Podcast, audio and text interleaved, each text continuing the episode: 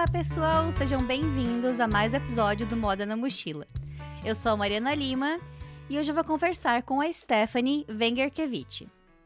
A Steph mora em Nova York há um ano. Ela já fez intercâmbio para Irlanda, onde ela estudou figurino, e também já morou na Flórida quando era criança. Hoje ela atua como fashion stylist e PR, mas já experimentou várias outras áreas do design, desde design de moda até vendas. Entre duas faculdades, intercâmbio, vários estágios e trabalhos efetivados, ela sempre deu um jeito de fazer trabalhos paralelos como freelancer. Então lá vai uma lista de algumas empresas, marcas e veículos que ela já trabalhou. New York Fashion Week, Elle e Vogue Rússia, Forbes Life Brasil, Melissa, Bruna Malucelli, Pátio Batel e muitos outros. Então, se você tem interesse em fashion styling, relações públicas e vida em Nova York, pegue sua mochila e vamos viajar pela trajetória da Steph. Steph, muito obrigada por ter aceitado o meu convite. Quer deixar um oi para os mochilers? Claro, oi, gente. Obrigada a você por ter convidado, né? Já te agradeci antes e agradeço de novo. É, realmente foi uma surpresa. Não esperava que fosse acontecer tão rápido, porque a minha vida em Nova York foi meio rápida. Faz um ano apenas que eu tô aqui e foi, tipo, bem caótico. Quero deixar um agradecimento especial também à Mônica Shu, a Mônica, ela é amiga da Steph e ela me indicou o perfil da Steph há um tempo atrás e ali eu mantive na minha, paus, minha pasta de pessoas para entrevistar e agora estamos aqui conversando. Então, muito obrigada, Mônica, pela indicação. Obrigada, amor, também, né? Steph, eu gosto de começar é, pelo presente. Então, eu dei um pouquinho. Falei um pouquinho sobre você na introdução, mas conta um pouco mais pra gente sobre tudo o que você faz aí em Nova York atualmente. Nossa, é, hoje em dia eu faço bastante projeto, assim, aprendi nos últimos anos que eu gosto muito da vida de freelancer. Nos últimos anos, né? Nos últimos 10 anos, principalmente, mas é uma coisa, né? Bom, para quem tem 30, dos últimos anos. mas é, eu gosto muito, na verdade, da, vida de, da vida de freelancer. É uma vida que ela é um pouco uma dor de cabeça, que você tem que ficar correndo atrás, atrás, atrás, atrás. Sim. Mas é uma coisa que, tipo, é o meu perfil, assim. Então, é, eu vim pra cá meio que sabendo que eu queria chegar aí. Eu sei que eu tenho outros objetivos também para futuros mais pra frente, mas eu acho que hoje em dia posso dizer que eu tô bem feliz com onde as coisas estão indo, assim, para onde as coisas estão indo.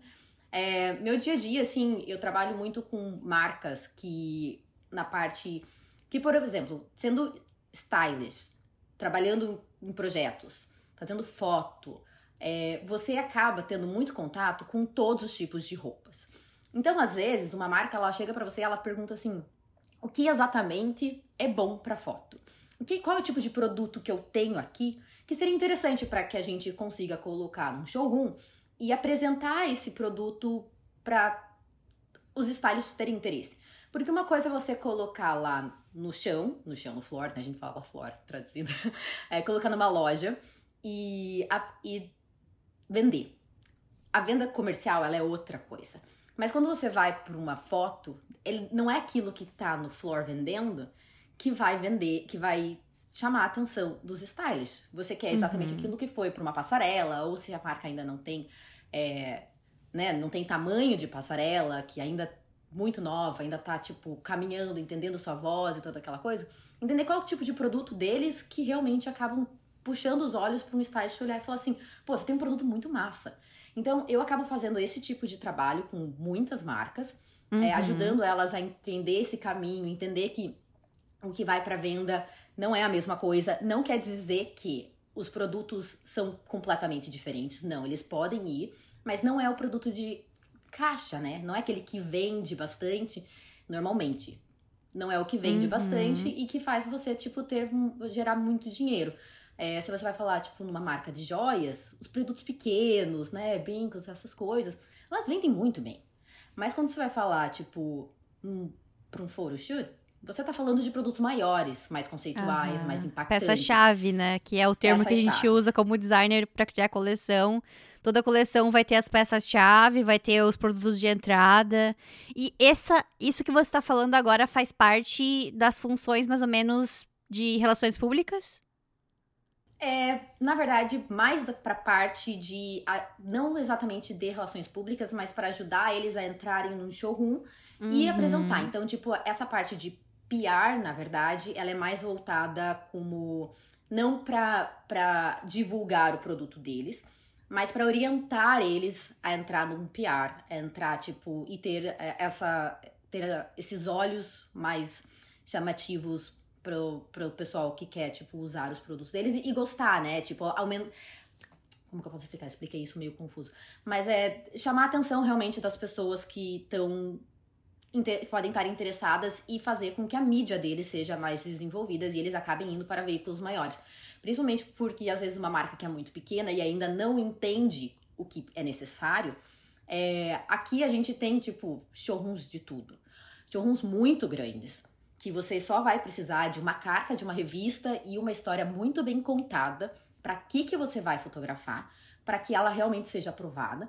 Quanto showrooms menores que o que você precisa é tipo muita força de vontade para realmente é, fazer alguma coisa e eles falarem beleza, pode pegar, me devolve rápido, tipo em uma semana a entrada e saída e, e depois me entrega as fotos que eu preciso divulgar com as marcas, né? Então a gente tem todo que é tipo de showroom aqui. E as pessoas, obviamente, essas marcas menores, elas começam com showrooms menores e elas vão crescendo e daí elas vão contratando gente, tipo assim, muito mais especializada, showrooms que fazem venda também, ou showrooms que fazem é, celebridades, porque às vezes a gente tá falando só tipo de showrooms que são apenas para publicações, né?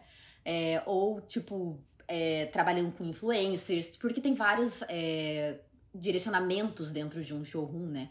Não necessariamente apenas para você ir para uma revista, mas para você estar tá numa celebridade, para você estar tá naquelas revistas em que tipo tem os produtos colocados e indicação do que combinar com o que. Então para esse tipo de coisa. E posso até falar até que de certa forma isso não é uma coisa muito nova para mim, mas que eu parei para olhar para isso recentemente quando eu caí meio que de paraquedas aí. É, porque me convidaram e eu falei, não, nada a ver, e eu parei pra olhar, falei assim, bom, o que, que eu tô perdendo com isso? Vamos aí, vamos ver o que, que dá. E quando eu vi, eu falei, cara, eu já sei fazer isso, isso é muito fácil para mim. É, eu trabalhei. Nossa, agora eu vou cortar a história. o, o que eu faço com o que eu fiz.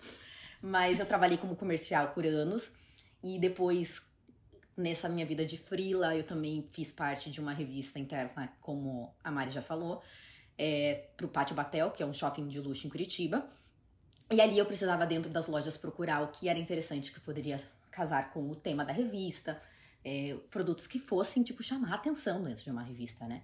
Então, no fim das contas, assim, quando eu entrei para esta parte com essas marcas aqui, é, já vinha de todo esse background, assim, que eu tenho e que eu nunca olhei para essa, porque eu nunca imaginei então, assim, isso é uma coisa que eu gosto bastante. Eu tenho contato com muita marca pequena, muita marca nova, e eu acho que é super incrível porque eles são super criativos.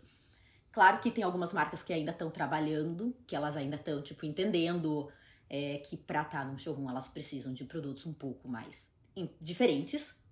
Que às vezes eles criam para vender, que é o objetivo sempre do designer, é tipo, quero criar e eu quero vender, eu quero criar e eu quero vender. E para alguns, né? Tem os designers que são extremamente criativos, que eles não conseguem é, colocar. Não que não conseguem, eles têm mais dificuldades, né? Na hora de traduzir toda a criatividade para venda, mas tem os que são extremamente comerciais e que depois tem mais dificuldade de ir para área, tipo assim, eu, eu, acho que às vezes é uma resistência assim, né? Tipo, não, enfim, são podem ser muitas coisas. É, e daí eu acabo tendo bastante contato com várias pessoas, então isso é muito legal. Eu vejo isso, tipo assim, uma puta experiência que eu tô tendo e que eu, cara, eu literalmente caí de paraquedas e eu falei, meu Deus, o que, que eu faço aqui agora? E as coisas foram dando certo. Eu tô desde março nessa. Que interessante, porque é bem, assim, é uma coisa, como tu falou, que parece nova, né, para uma fashion stylist, mas casa muito bem com as outras experiências, né? E eu já trabalhei como designer em empresas grandes, empresas pequenas. Lá no Brasil, eu trabalhava numa empresa grande, que era Malve. E quando o nosso produto, o produto que eu criava, ia parar numa revista, eu não fazia ideia como aquilo tinha chego lá, porque tem outro departamento cuidando uh, daquilo, mandando peça pra, pra, pro pessoal que é da editora da revista para fazer, ou às vezes, seleciona, às vezes o pessoal da revista seleciona as peças, né? Mas quando eu, tive a oportunidade de trabalhar numa empresa menor aqui no Canadá, eu entendi um pouco mais como isso funcionava. E, e aí era muito legal, porque eram revistas bem menores também, que os produtos apareciam, né? Revistas de presentes daqui da região, da América do Norte.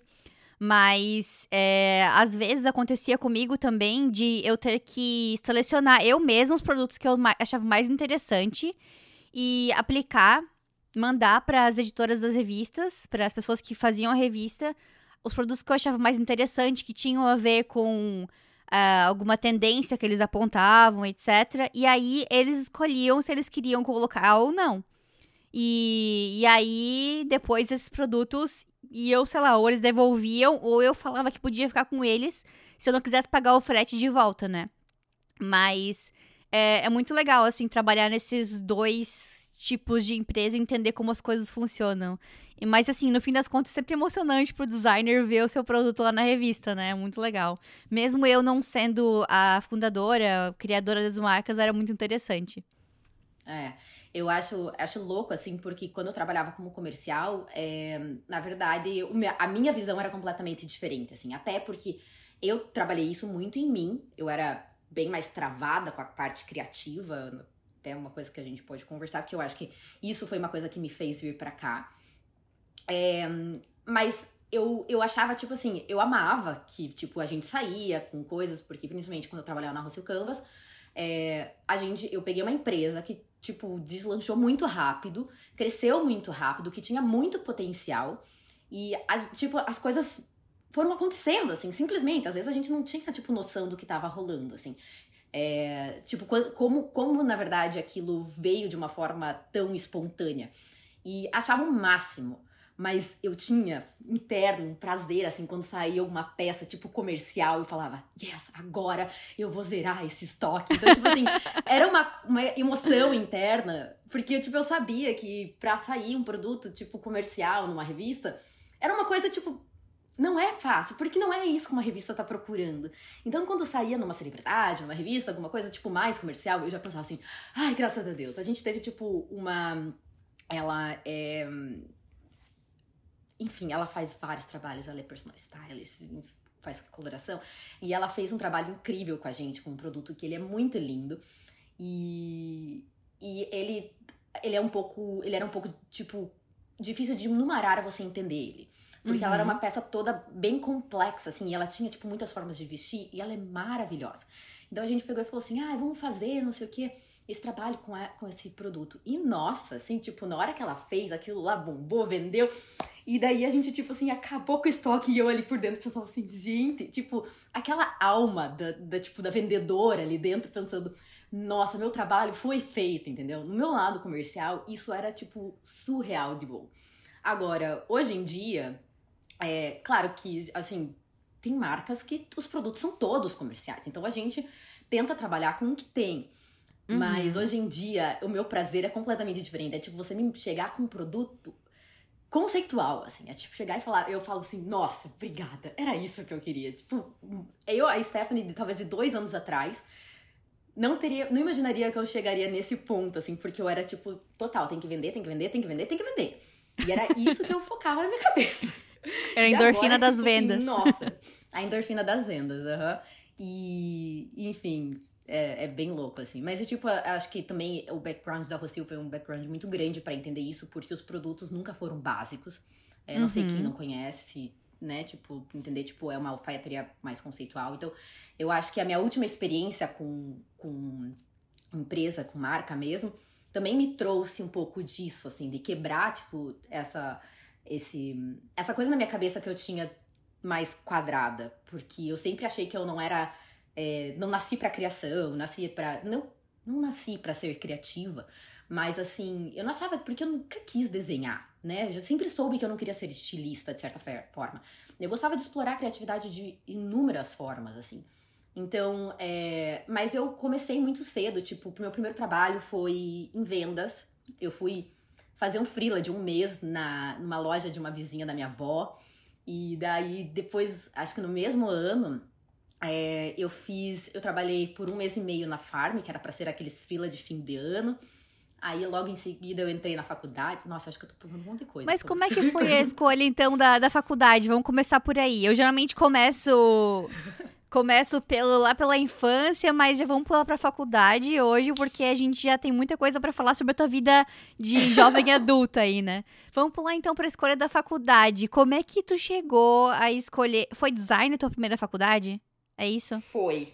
Foi. Na verdade, foi, mas foi assim é, foi batalhado entrar na faculdade de design por para começar, eu minha família eu tenho, obviamente, assim, umas pessoas que trabalham com uma área mais criativa, é, tia que é pintora, é, enfim, mas dentro, tipo, dos meus pais, os dois são graduados em Direito.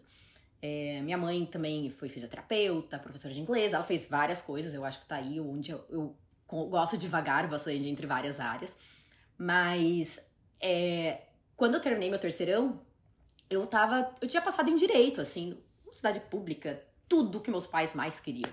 E eu olhei e falei, zero comoção nisso, como é que eu vou fazer isso? Tipo, se eu não gostei nem de ser aprovada.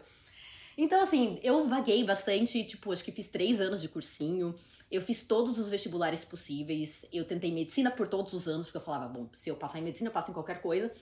E eu acho que hoje em dia, que se eu largasse, falasse, você nunca mais vai poder trabalhar com design, eu acho que eu iria pra medicina, porque eu realmente tinha prazer, assim, fui assistir cirurgia, umas coisas assim, tipo, tava focada mesmo.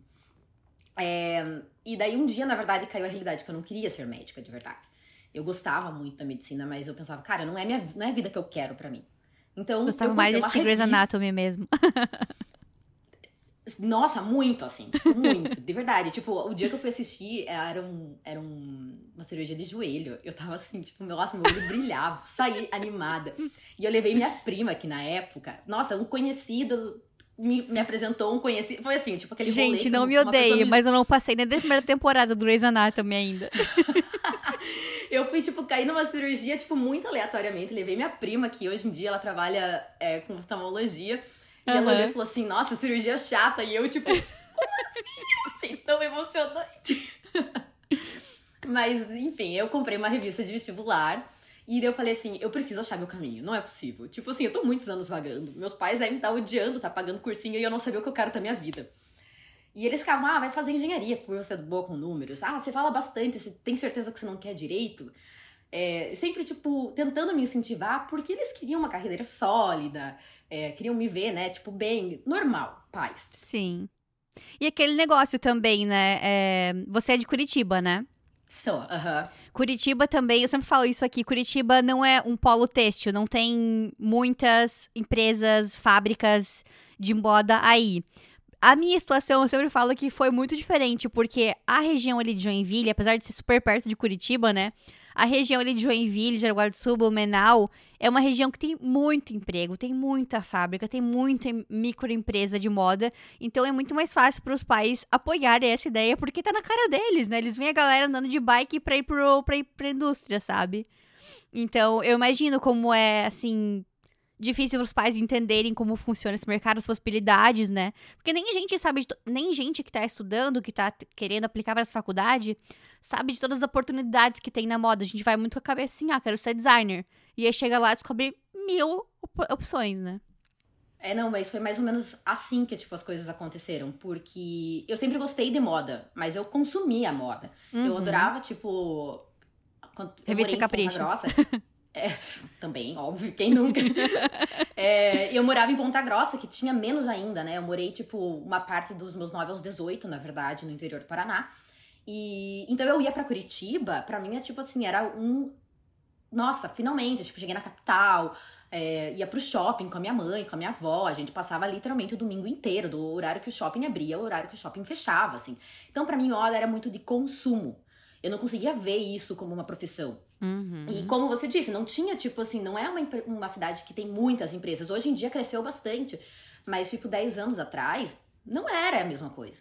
Então, tipo, quando eu comprei minha, essa revista de, de, de é, profissões, eu arranquei todas as páginas que eu sabia que eu não queria, eu jogava no lixo e falava, as que sobrarem, eu vou escolher entre elas. Eu coloquei, tipo, cinco na minha frente. E eu falei, e agora o que eu faço?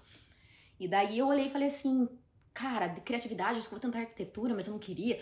Enfim, olhei e falei, eu não sei desenhar. Porque eu sempre fui ruim, eu sou Tipo assim, cara, eu posso, tipo, eu sei me expressar em desenhos, mas eu não sou, tipo, ah, vou fazer uma prova técnica. Tipo, não, eu nunca fiz aula de desenho.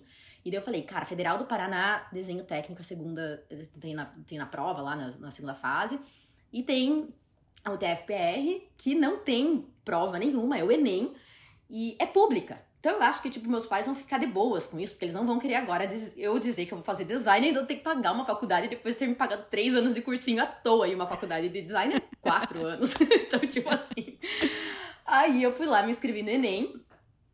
Passei, na verdade, isso foi na metade do ano. E daí eu falei, passei no Enem, posso começar já agora, em julho, agosto? Aí minha mãe literalmente me ligou na hora e falou assim: você vai passar fome.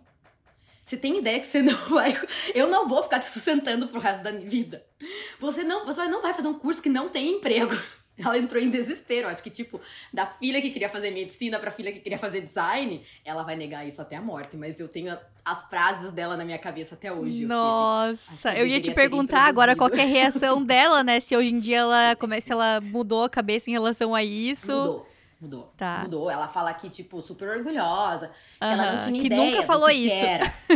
é, ela fala que não. Ela vai escutar esse podcast, ela vai mandar mensagem, ela vai falar. Eu tenho certeza que eu não falei isso, mas ela falou, e eu entendo completamente hoje em dia. Tipo assim, preocupada, real, assim, porque a gente não tem a ideia o que, que o design pode trazer. E o design ainda é, de certa forma, uma profissão muito nova, principalmente no uhum. Brasil. A gente não tem os mesmos recursos que a gente tem aqui. É, até a minha visão com a moda mudou absurdamente depois que eu mudei para Nova York. Assim, eu tava um pouquinho, tipo, cansada da moda. Eu tinha até cogitado sair, entrar em outras áreas, mas eu falava, cara, eu gosto demais para isso. Aí eu descobri que o problema não era moda. Eu, pra mim, já eu precisava sair do país. E outras histórias, olha, eu atropelo as coisas.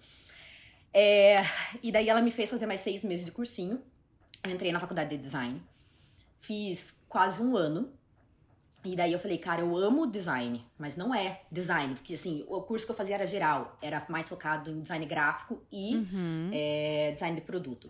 A gente abordava outras áreas, mas não chegava nem perto da moda, assim. E eu falei, não, eu preciso ir pra moda. Tipo assim, eu entendi que era isso que eu precisava.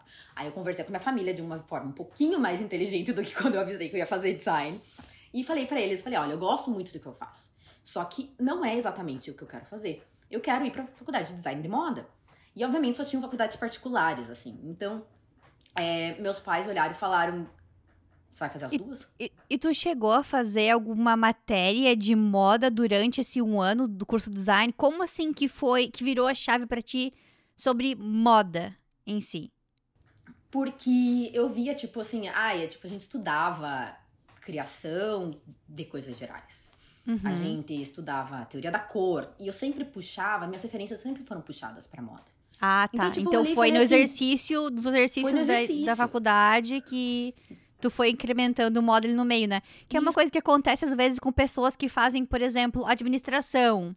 Elas vão lá e fazem uma empresa de moda. Aí elas pensam, opa, eu quero trabalhar com moda. E vão incrementando a moda durante a faculdade, né? É, mas foi bem isso, assim. Daí eu fui, tipo, puxando. E, e daí eu fui percebendo que tinha alguma coisa, que eu sentia que faltava alguma coisa uhum. ali. Uhum. E daí uhum. nessa eu falei, cara, eu quero fazer faculdade de moda. moda. Daí eu fui lá, me inscrevi. É, daí minha mãe olhou e falou assim: a gente paga, mas você não vai, não vai parar a pública. Você vai ter por sempre no seu diploma uma universidade pública. Você vai ter que Nossa. dar um jeito de levar as duas.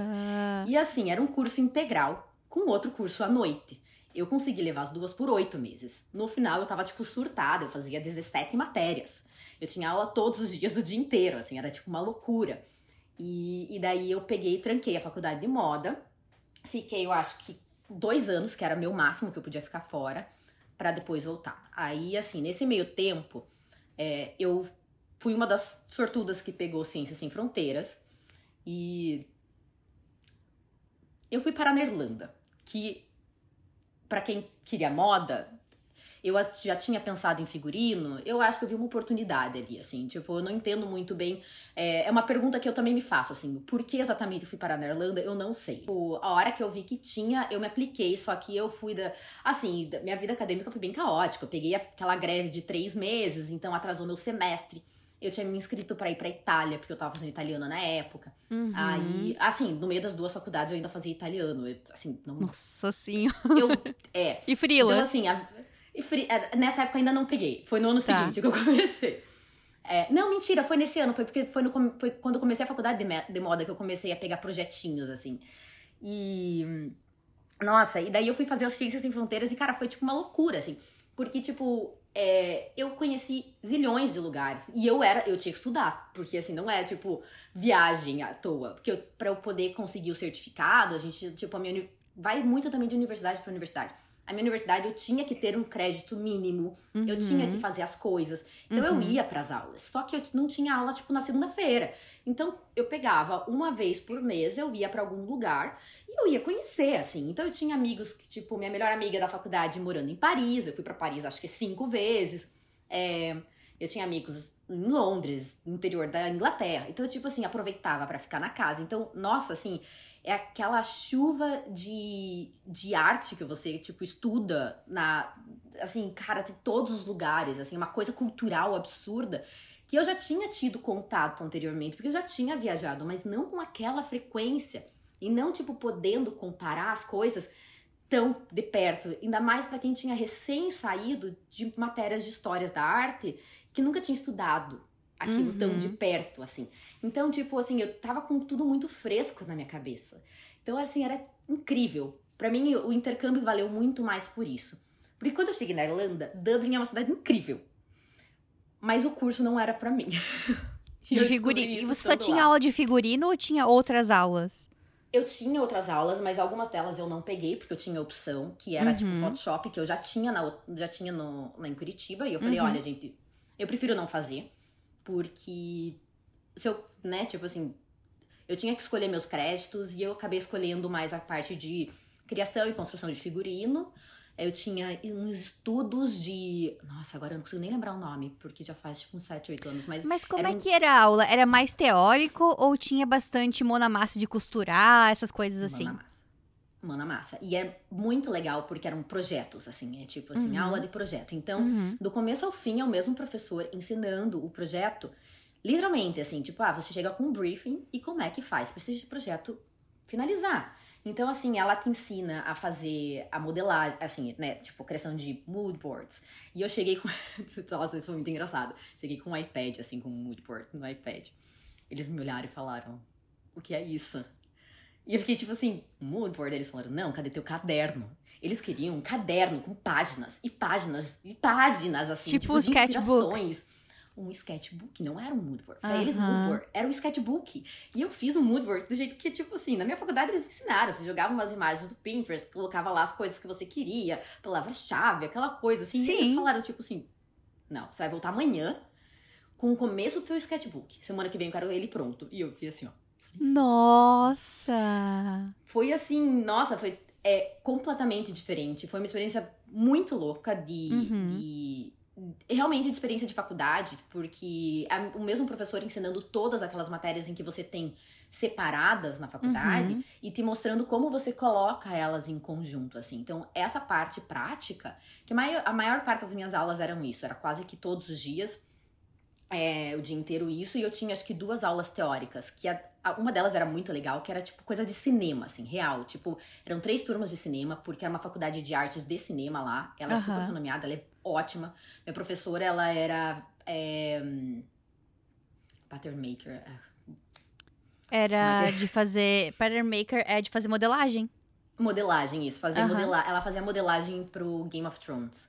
Então, Nossa. assim, era uma coisa, tipo, é, nesse nível, assim. Teve, tipo, Caramba. palestra do pessoal da maquiagem do Harry Potter no, no, no dia lá do ano letivo, assim, mas coisa bem louca, porque na verdade lá na Irlanda eles fazem muitas gravações. Então, é, por exemplo, Game of Thrones, pra HBO fazer, tipo, tantas temporadas de Game of Thrones, eles não trazem gente de fora, que é caro fazer isso. Você deslocar, tipo, uma equipe inteira para passar, sei lá, sete, nove anos trabalhando à distância, não tem como. Então eles pegam gente local. E as faculdades de lá acabam se focando literalmente nisso. Só que aí que veio a parte que, tipo, eu me senti deslocada, que inclusive foi um dos meus feedbacks finais. Você é muito moderna para estar numa faculdade em que aqui a gente é focado num figurino de época. E daí, quando eu cheguei lá, que eu me toquei, que a minha pesquisa não tinha sido tão aprofundada o que era o curso que eu tava fazendo. Eu acho que eu tava tão, tipo, animada com a opção e tudo mais, assim, que eu só fui. falei, é ótimo, vamos. E daí, no fim das contas, assim, foi uma experiência muito legal. Mas foi uma experiência que, tipo, é, provavelmente tem alguma coisa que deve ter influenciado na minha vida e tudo mais. Mas que, cara, assim, até fica meio, é meio esquisito. Hoje em dia eu me questiono, assim, por que eu não tentei ir literalmente pra parte de moda, né? Pra quem Mas tava tentando tinha, pra tinha, moda, de certa forma. tinha opção também de escolher outros cursos? Tinha, tá? tinha a opção de escolher, na verdade, onde eu quisesse, né? Porque com ciências, na verdade, você, é, você se inscreve. Acho que você escreve por país. Ai, não lembro qual é o processo. País, e daí escolhe três faculdades do, desse país, mas tem que estar sempre relacionado. É, e eu conseguia, como meu curso no, no Brasil ele era design, tipo assim, não tinha uma especificação. E eu tinha background de moda, da faculdade de moda. Eu conseguia entrar em qualquer faculdade de moda. Que eu falasse a língua, no caso, né? No caso era inglês e eu, no meu caso, eu no outro era o italiano que eu tava aprendendo, mas eu não me senti tão segura para tentar a Itália de volta. E os E- alunos, e a daí- maioria eram intercambistas ou eram pessoas que eram de lá mesmo da Irlanda? Deu lá, deu lá. Eu era a única intercambista. Eu acho que eles nunca tiveram outro intercambista dentro da turma de figurino. Até porque não tinha essa abertura, não do Brasil. É, não tinha, era meio barrado assim pra galera do Brasil é, vir, era bem complicado o pessoal que tinha faculdade de design e de moda. É, então a, é, a nosso, nossa turma era tipo assim, acho que 11, 15 pessoas, eu não lembro. A gente era meio grande, era uma, é uma faculdade pequena, assim, bem focada em artes e televisão. E, e para eles isso era muito, assim, 11 intercambistas, sabe? Tipo. Mas da minha turma mesmo era só- eu, o pessoal era muito do design gráfico, tinham vários. E daí tinha. Ai, Cara, nossa. Eu acho que todos os outros eram design gráfico. Animação. Tinha pessoal de animação também. Mas assim, é, eu era a única bem fora de todo mundo, assim, da área. Aí Mas deu um ano, chegou a hora de voltar pro Brasil. Tava louca. E aí, como é que tava a cabeça, o sentimento? decepção. Hum, Eu, cara, assim, foi muito louco, porque, tipo, a Irlanda é linda, mas eu não me senti em casa lá, né? É uma sensação que você. Ah, pare... eu não parei pra pensar nesse sentimento quando eu escolhi a cidade. Eu acho que é uma coisa muito importante quando você tá pensando em viajar e morar fora, é pensar como você se sente em relação à cidade. E eu achava, tipo assim, ah, eu quero conhecer a Irlanda. Mas conhecer não é morar. Por mais que seja um ano apenas, que seja uma coisa datada, você sabe quando você chega, quando você volta, é, você tem que sentir nesse um ano que você tá dentro de um lugar que te pertence. E eu fui mais numa empolgação do que realmente, tipo, eu nunca me senti em casa lá. Então isso foi uma coisa que eu acho que pesou. E eu voltei pro Brasil extremamente decepcionada, porque eu sempre quis morar fora. Eu com dois para três anos, minha mãe se mudou para os Estados Unidos, a gente, ela conseguiu um emprego e a família toda se mudou para Flórida. A gente passou um ano lá e depois a gente voltou. E ela falava inglês com a gente quando era criança. Ela sempre incentivou a gente a morar fora. Com 16 anos eu tava fazendo o processo para fazer intercâmbio de high school, que eu desisti, acho que eu fiquei com medo e acabei desistindo. E foi uma das coisas que eu mais me, me arrependi, assim, por anos. Tipo, ah, eu deveria ter ido. Que a ideia era eu ir para Taiwan. E no fim das contas, eu falei, cara, eu sempre sonhei com isso. E eu voltei pro Brasil querendo ficar. Então, assim, acho que logo que eu voltei, eu voltei pra faculdade de moda, eu reorganizei minha agenda, comecei a fazer metade das matérias para conseguir dar conta das duas, é, finalizar as duas. E eu, tipo, por muito tempo eu pensava assim, eu acho que, tipo, a minha ideia de morar fora é uma ilusão. É uma idealização que eu tenho na minha cabeça do que é morar fora. Até porque, tipo, a minha mãe, ela fez intercâmbio de high school, a gente morou fora. Ela já, tipo assim, ela trouxe toda essa vontade dela de morar fora pra gente. E eu questionei muitas vezes, tipo, se isso me pertencia. Porque eu falei, cara, não me senti em casa que nem eu me sinto aqui. E daí eu fui levando a vida, terminei as duas faculdades, é, passei por inúmeros estágios. Eu tentava estar tá sempre estagiando, na verdade, desde que eu voltei do intercâmbio, basicamente estagiei todo o tempo também. É, fui Quais tipos de estágio trabalho. que tu trabalhou, que tu pegou? Basicamente todos eram de criação em design gráfico, porque como tinha nas empresas de moda, porque ai, você tem conhecimento em moda, mas você também tem conhecimento em design gráfico e normalmente estagiários de moda eles conhecem só CorelDRAW, que é o que aprende em Curitiba, né, que é o que dentro da, da indústria ali, da indústria pequena que tem, principalmente, era o que eles estavam, eles precisavam, né? Tipo, as estamparias e tal.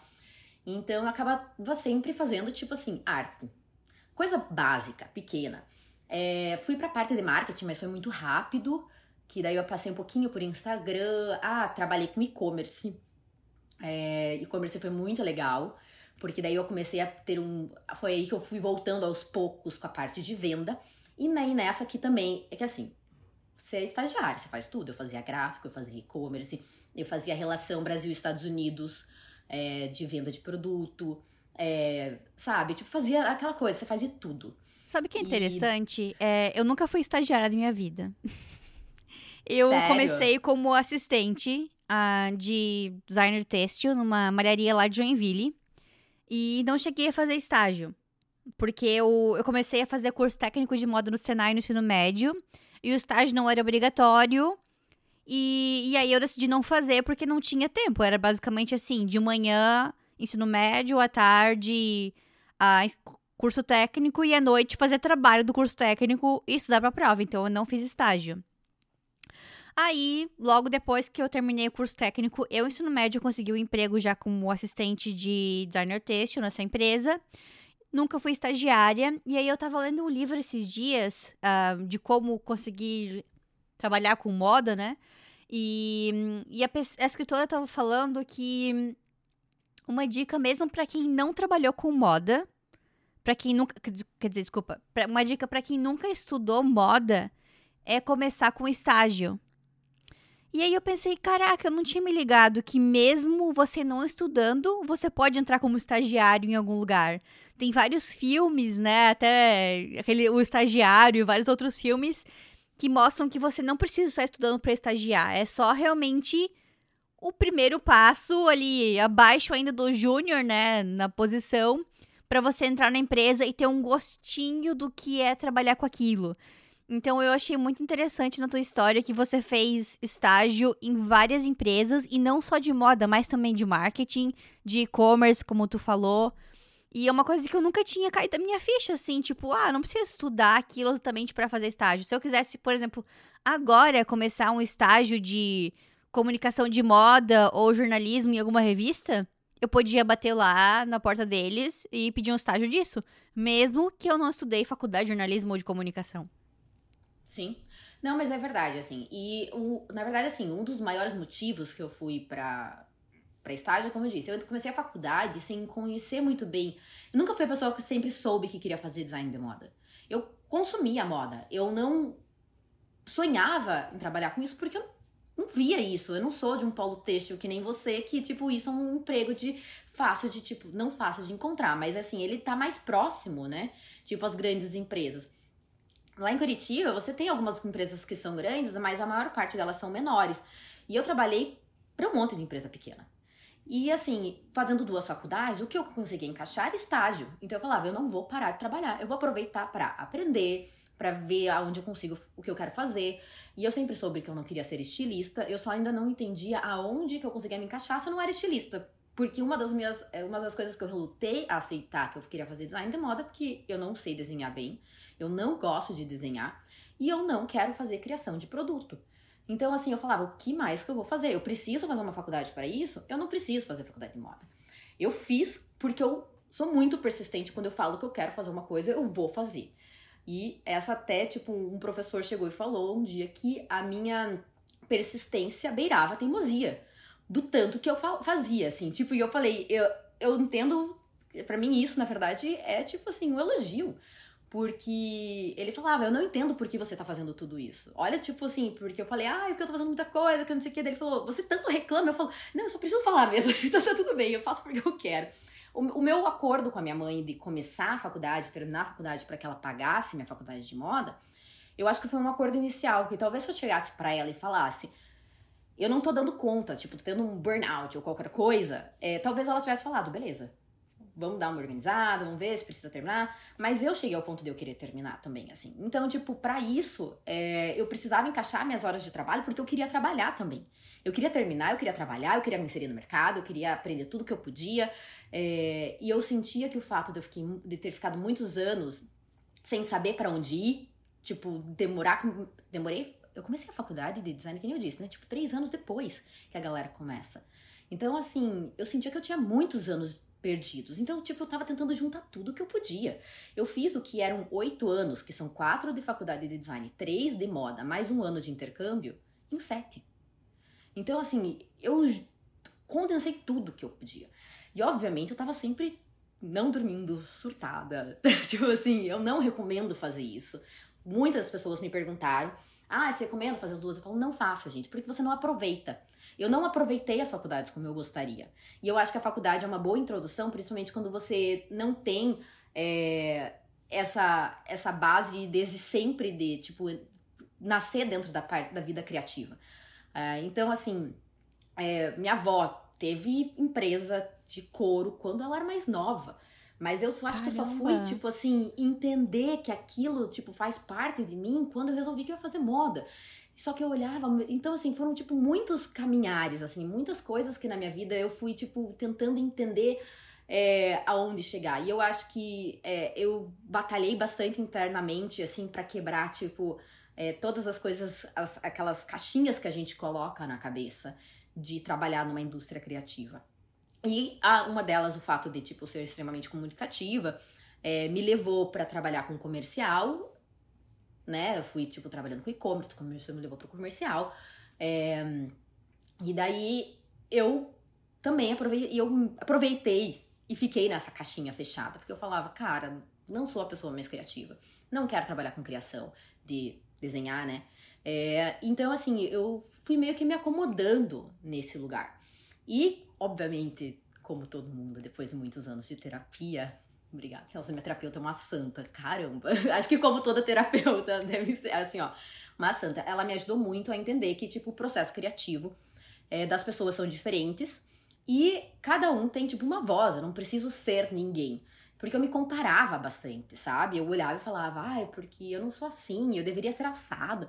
Só que eu não conseguia enxergar que, na verdade, a indústria criativa, ela é ampla e ela tem mercado para todo mundo. Eu conseguia olhar e ver que existia mercado de venda, mas não em mercado de criação, de você, tipo, passar a sua voz. Então, a minha vida sempre foi assim: ter um emprego estável e ter um projeto pra, tipo, eu.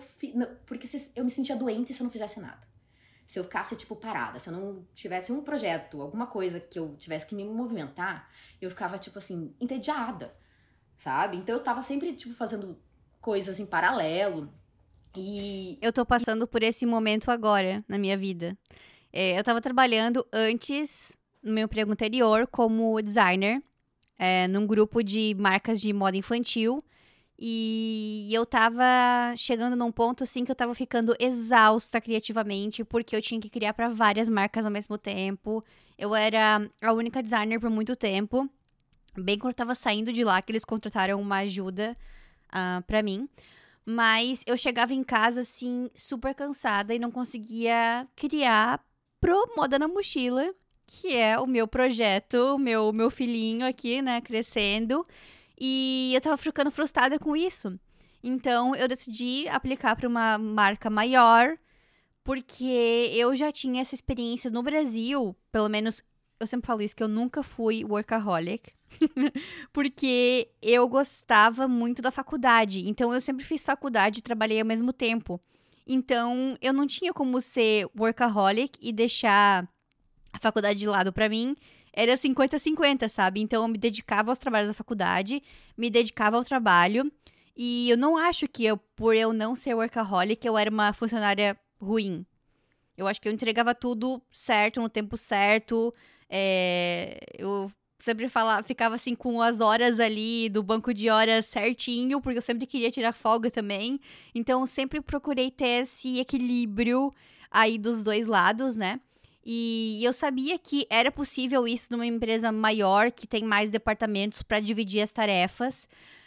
Um, e não só isso também, esse emprego que eu tô agora, além de ser numa empresa maior, também é numa área que não é criativa, tão criativa quanto o designer. É, eu trabalho hoje em dia como developer, como de é, desenvolvedora de matéria-prima. Então, é um trabalho que é, eu tenho uma lista de coisas para fazer, eu faço, eu não preciso levar trabalho para casa e ficar pensando naquilo que eu vou fazer, sabe? Depois, quando eu chego quando eu saio do trabalho. Então, para mim, nesse momento, tá sendo muito bom, porque essa coisa que você falou de não ser tão criativo, meu trabalho das 9 às 5. E aí, quando eu chego em casa, eu consigo trabalhar um pouco mais com o meu podcast, essa parte. Mas, assim, não vai funcionar para sempre. É, eu acho que vai chegar um tempo que vai começar a me incomodar. É, vou querer trabalhar 100% do meu dia com essa parte mais criativa. Mas por enquanto eu preciso disso para poder fazer outro proje outros projetos crescerem, né? É, eu, eu. Então, o meu caso, eu tava nessa de tipo assim, a minha caixinha dentro da minha cabeça, né? E o que me fez, na verdade, entender que eu precisava mudar, porque isso não era suficiente, porque eu tava sempre, tipo, de certa forma, infeliz internamente, assim. Tipo, a gente nunca tá satisfeito, né? Eu acho que a gente chega aonde a gente quer chegar e a gente, no momento que a gente tá, tipo, atingindo, a gente já tem outros objetivos. E eu acho que isso é super saudável, porque você precisa ter objetivos. É... Mas eu cheguei num, num. eu, tipo assim, eu senti que eu tinha me acomodado ali, de certa forma, porque eu olhava e falava: eu tenho meu emprego, eu tenho os meus projetos. E daí? Assim, sabe? Tipo assim, ah, e agora? E daí, tipo, vezes corria atrás de uns projetos, acabava outros. Mas eu não tava, tipo assim, eu tava meio parada. E foi aí que eu acho que a minha, a minha vontade de voltar a morar fora foi, tipo, renascendo, assim. Que eu acho que eu comecei, tipo, a olhar um pouco mais, tipo, o que, que eu vou fazer no meu futuro? Aí eu tinha. Pandemia aconteceu, eu tava trabalhando fixo, então, assim, tipo, questão de grana, eu tava de boas, eu juntei um dinheiro. É, eu pedi demissão no final do ano e eu falei: não tá funcionando para mim. É, não era o que eu queria, mas eu tô sentindo que não tá, assim, tipo. Chegou, sabe quando você sente chegou a sua hora? Qualquer tempo que você tá fazendo aqui não é bom nem para você nem pra empresa mais sabe? Então a gente, eu tive uma conversa super legal, assim, porque meu chefe era tipo um dos meus melhores amigos. Eu comecei a trabalhar com ele porque a gente tinha uma relação muito boa. E daí, no fim das contas, assim, tipo, nossa, foi uma coisa que me doeu muito pedir demissão. Porque eu, tipo, olhava e falava, cara, você tem.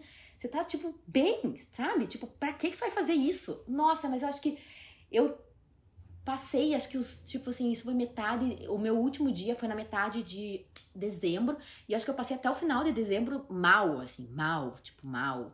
Porque eu falava, caramba, eu pedi demissão, cara. Tipo, as pessoas perdendo emprego, plena pandemia, o que eu vou fazer na minha vida?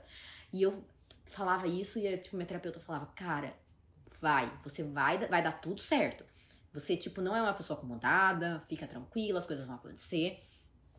Daí eu me coloquei como objetivo, falei, janeiro vou tirar férias. Eu preciso descansar, preciso colocar minha cabeça no lugar, preciso entender. Só que para eu entender, eu preciso relaxar. E eu nunca tava relaxada. Eu não sabia o que era relaxar. Porque até tirando férias, a gente às vezes não relaxa de verdade, né? Aí eu, nossa, assim, mas eu fiz absolutamente nada por um mês. E foi ótimo. Então, assim, é, chegou o final de janeiro, eu comecei a entrar num desespero. É, um conhecido meu chegou e falou assim: Você quer. Eu tô procurando uma pessoa para fazer frila pro Pátio Batel. Eu vi que você saiu e a gente precisa de uma pessoa que seja constante, que possa ficar frequentando shopping. E você tem interesse? Eu falei: Óbvio. Aí eu fui. Aí, tipo assim, o que era para ser, tipo, meu desespero entre será que eu vou fazer alguma coisa logo em seguida? De repente eu já tava, tipo, com um frila fixo. Aí eu olhei e falei, meu Deus, foi tão fácil assim. E, tipo, eu não esperava, mas por quê? Porque, tipo, eu sempre corri atrás, eu conheci muita gente, eu tinha, tipo, conheci, eu tinha, tipo, uma, uma rede em Curitiba de contatos grande. É, então, assim, as, todas as minhas coisas, eu falo, eu, não, eu, as vezes que eu precisei apresentar currículo eram porque eu fui indicada e as pessoas me perguntavam: posso ver teu currículo para eu entender o que você fez? E eu falei: ó, oh. tipo assim, aí eu fazia tipo uma coisa meio meia boca, porque eu nem sei, tipo, fazer currículo, então eu vou entregar isso. E eu entregava, e daí, tipo, era mais ou menos pra gente ter uma conversa na, na entrevista, eles me conhecerem e tudo mais, e beleza. Aí, eu acho que eu tava fazendo uns três meses fazendo esse projeto, e eu tava gostando bastante tava gostando bastante do projeto, tava gostando das coisas que estavam acontecendo em paralelo, tava com outros projetos acontecendo, tipo. É... E eu tava feliz, assim, com a vida. E eu olhava e falava: caramba, eu acho que é isso que eu preciso para esse meu momento. É isso que eu preciso fazer. Eu preciso, tipo assim, fazer mais frila, eu acho que eu preciso me explorar a criatividade, eu preciso explorar quem eu sou. Eu preciso, só que tipo assim, já acabou o tempo de ficar tipo explorando e tentando me achar, né? Então vamos colocar isso tipo de uma forma que seja rentável para mim. Então, Oficial, então, oficializar tipo, o negócio. Oficial, é, é, e assim, já tinha, tipo, né, experiência em várias coisas, então eu fui, tipo, fazendo, e depois de um tempo, assim, conversando com umas pessoas, eu olhei e falei, cara, eu quero fazer isso, mas eu não quero fazer isso aqui. Eu acho que Curitiba deu para mim. Sabe? Eu olhei e falei assim, acho que deu mais do que, tipo, eu acho que foi isso, assim, foi, eu precisava entender que tinha mais do que um passo de ciclo fechado.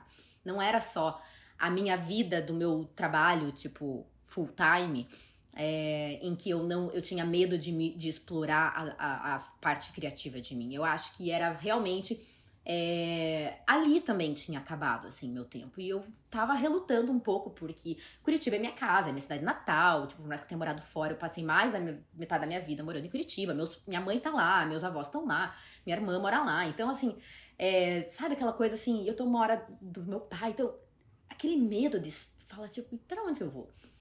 E o que que tu acha que te fez superar esse trauma, entre aspas, de ter morado na Irlanda e não ter se sentido em casa e achar que era uma ilusão morar fora, como você tinha falado? É, tempo e terapia, né?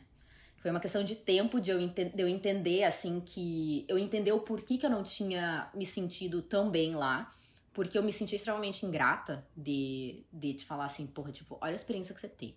Você, tipo, não gastou com isso, entendeu? Alguém pagou para você estar tá lá. Você aproveitou e tudo mais, mas você ainda, tipo, não amor. É uma coisa, tipo, horrível de se dizer, né? Porque você fala assim, porra, olha quanto dinheiro gasto. Não foi gasto à toa. Porque eu acho que, de verdade, assim, que, tipo, todo mundo que foi trouxe alguma coisa de volta. Ninguém foi e voltou mesmo. E o objetivo do programa era justamente isso, era trazer coisas de volta. É, mas eu acabei não selecionando, tipo, o que era melhor para mim, assim.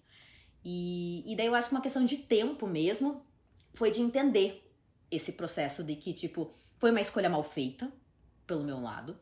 Foi uma escolha que ia, né, tipo, abrindo um pouco mais minha parte de vida pessoal, que eu não falo muito, mas eu acho que eu tava bem traumatizada por um relacionamento que tinha me feito muito mal. É, e daí eu não sabia muito, eu acho que eu fui, tipo, brinco, eu fui me esconder na Irlanda, porque nunca foi um lugar que eu tinha desejo para ir, mas eu tinha outros lugares com desejos para ir. Eu cheguei a me inscrever para ir pra vir pro, pros Estados Unidos. E no dia de entregar todos os documentos, eu desisti. Por quê? Tipo assim, não tem motivo.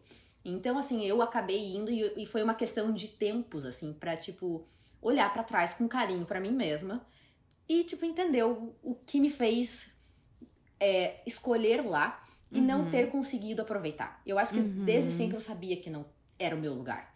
Entendi. Eu acho que eu tinha medo, isso é maior, acho que é a maior parte. Eu tinha medo de sair e gostar e não querer voltar. Porque eu sabia que eu ia ter que voltar pro Brasil. E até um dia, um terapeuta que eu tive no passado, assim, me falou que não importa o que vai acontecer quando você tá longe. O que for para acontecer, vai acontecer, estando perto seu, da tua família ou longe da tua família.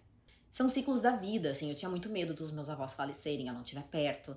É, eu tinha muito medo de muitas coisas, assim, acontecer alguma coisa com a minha família. E ele falou, tipo, pode ser que você esteja tirando férias e isso vai acontecer. Então você tem que entender que não é sobre você. Tipo, você não vai resolver nada do que tiver predestinado a acontecer. Então, e hoje em dia, tipo, conversar com família é muito fácil, é ligar, falar por vídeo. É, é aquele então, negócio, assim... não tem coisas que você não tem controle. Então você tem que Exato. focar nas coisas que você pode controlar. E muitas Exato. coisas que a gente pensa, a gente não pode controlar. Que a gente tem medo, né? Exato. Exatamente, é bem isso, assim. Então a gente, tipo, pensa mais do que as coisas realmente acontecem. E daí essas. E foi, tipo, realmente, assim, foi uma, uma coisa de eu acho que foi muito. A minha terapia me ajudou bastante. Tipo, cara, eu amo demais a minha terapeuta hoje em dia. Ela me deu alto quando eu cheguei aqui. Ela, primeira semana, fui fazer sessão com ela e ela falou: Eu acho que a gente chegou onde você precisava chegar, agora você tem que aproveitar todos os anos de terapia que a gente fez e colocar isso, tipo, na tua vida aí. Aí eu recusei a alta que ela deu. Eu aceitei. E daí no mês seguinte eu recusei e eu falei, a gente precisa conversar. E eu fiz ela falar comigo, acho que por seis meses, todos os meses, uma vez por mês, não semanalmente, que nem acontecia, porque eu me recusava a aceitar o fato de que eu não tinha mais que ir pra terapia, porque pra terapia pra mim era tipo assim, era Deus no céu, terapia na terra, né? Tipo, mais ou menos assim, eu nem sou Cara, religiosa. eu vou querer o contato dela porque eu tô querendo fazer um episódio com terapeutas, psicólogos, pra ajudar quem tá passando por esse momento também de transição de carreira, é, transição de país, tudo. E eu acho que vai ser muito interessante. Então, eu tô fazendo um planejamento aqui.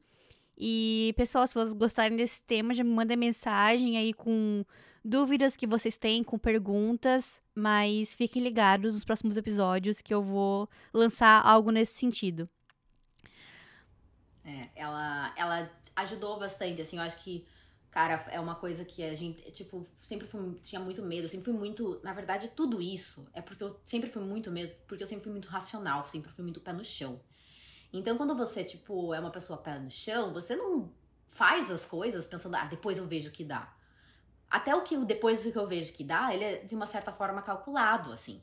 Então, é, eu não sou a melhor planejadora das coisas porque eu não fazia, tipo, planos fechados de como as coisas iam acontecer, porque eu sabia que, tipo, a vida ia acontecer e não ia ser exatamente o que eu imaginava. Mas eu já tinha um caminho, de certa forma, planejado na minha cabeça. Então, a minha mudança para os Estados Unidos foi muito rápida. Eu olhei e falei, eu quero ir. Não faz mais sentido eu ficar aqui. Eu acho que esse meu ciclo acabou aqui dentro. Talvez um dia eu queira voltar, mas agora eu quero ir. E daí eu olhei e falei assim. E não era nem primeiro, eu queria sair de Curitiba porque eu queria fazer alguma coisa diferente. Aí eu falei, vou para São Paulo. Hum, Tá, não, não sei se eu quero ir pra São Paulo. Aí eu falei, minha vontade mesmo é ir pra fora. Mas aí sabe, tipo, aquela coisa assim, devo ir? É difícil. Eu não conheço ninguém. O que, que eu vou fazer? E, e, tipo, você vai se travando, assim, colocando mil barreiras na cabeça. Por que não ir? Por que não. Nossa, tipo, São Paulo tá ali, entendeu? E daí eu olhei e falei, não.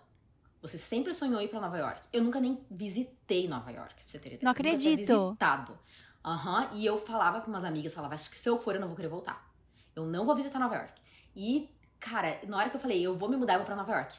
Eu sabia que eu queria vir pra cá. No momento que eu pousei aqui, eu falei, eu estou em casa. E eu- a sensação, assim, é tipo, é aquela coisa, passei minha vida inteira sonhando.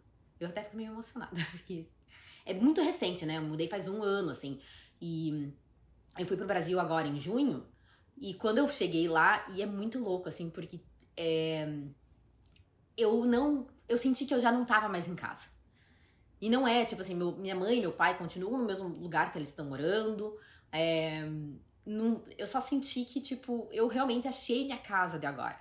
Eu sabia que eu tava no lugar certo. Enquanto eu voltei pra cá, assim, nossa, tipo, meu peito, nossa, assim, até emoção, assim, eu falei, caralho, realmente eu posso dizer agora, eu tô em casa. Porque essa volta pro Brasil é, me fez, eu já tinha certeza, mas me fez ter mais certeza ainda de que eu tô no lugar certo, que é onde eu queria estar. Sabe? muito Tipo, importante. É Batalhando. muito importante voltar. É, Quando eu tava morando aqui por alguns anos já, e eu sempre ficava nessa na cabeça de, ah, não quero gastar dinheiro com isso, quero gastar dinheiro com passagem para outro lugar que eu não conhecia ainda. Vou deixar o Brasil aí pra quando realmente, tipo assim, apertar o negócio e realmente tiver que ir. E aí veio a pandemia, não pude ir por muitos, muito mais tempo, né? E voltei depois, sei lá, de um ano e meio, dois anos de pandemia, finalmente. E, e é muito importante realmente pra gente refletir um pouco sobre isso. E eu também não consegui mais me imaginar morando lá. Mas é uma coisa que, assim, eu considero Toronto mais minha casa hoje. Mas eu também sou muito aberta a morar em vários outros lugares, assim. Então eu me considero mais cidadã do mundo hoje do que, assim. Mas eu acho que observando várias pessoas que moram em Nova York, é uma sensação que eu quero muito viver um dia. Isso de não querer sair desse lugar, sabe? De, de falar, não, aqui tem tudo pra mim. É, e também tem um youtuber que eu acompanho, que é bem famoso, que é o Casey Neistat. Ele morava em Nova York por muitos anos. E aí, nos últimos, sei lá, três, quatro anos, ele morou na Califórnia. E ele curtiu pro caramba morar lá, mas ele voltou para Nova York agora e ele tá fazendo uns vídeos que eu assisto aquele vídeo e me dá um tipo, ah, meu Deus do céu, eu preciso morar em Nova York por um tempo, sabe? Porque Não, é, é muita energia, muito legal. É. é. e é louco, assim, porque você parece que conhece Nova York mesmo sem ter vindo, assim, né? Tipo, como eu disse, não, não tinha visitado, só A gente consome, ir. né? Muito, muita coisa sobre Nova York, vídeo, e, novela. Cara, tudo. É música. Real. É real, tudo que acontece. Assim, às vezes você olha e fala assim, ah, tipo, ah, olha essas fantasias, né? Como é que eles, sei lá, escrevem esse tipo de coisa sobre Nova York, tipo, ou sobre, tipo, ah, esse tipo de coisa não acontece na vida real. Gente, desculpa, mas acontece. A primeira vez que eu visitei Nova York na vida, é, eu fiquei no Harlem. E aí, é, eu tava saindo no metrô e tinha um casal brigando. E eles pareciam que tinham saído de uma cena de Todo Mundo Odeia o Chris.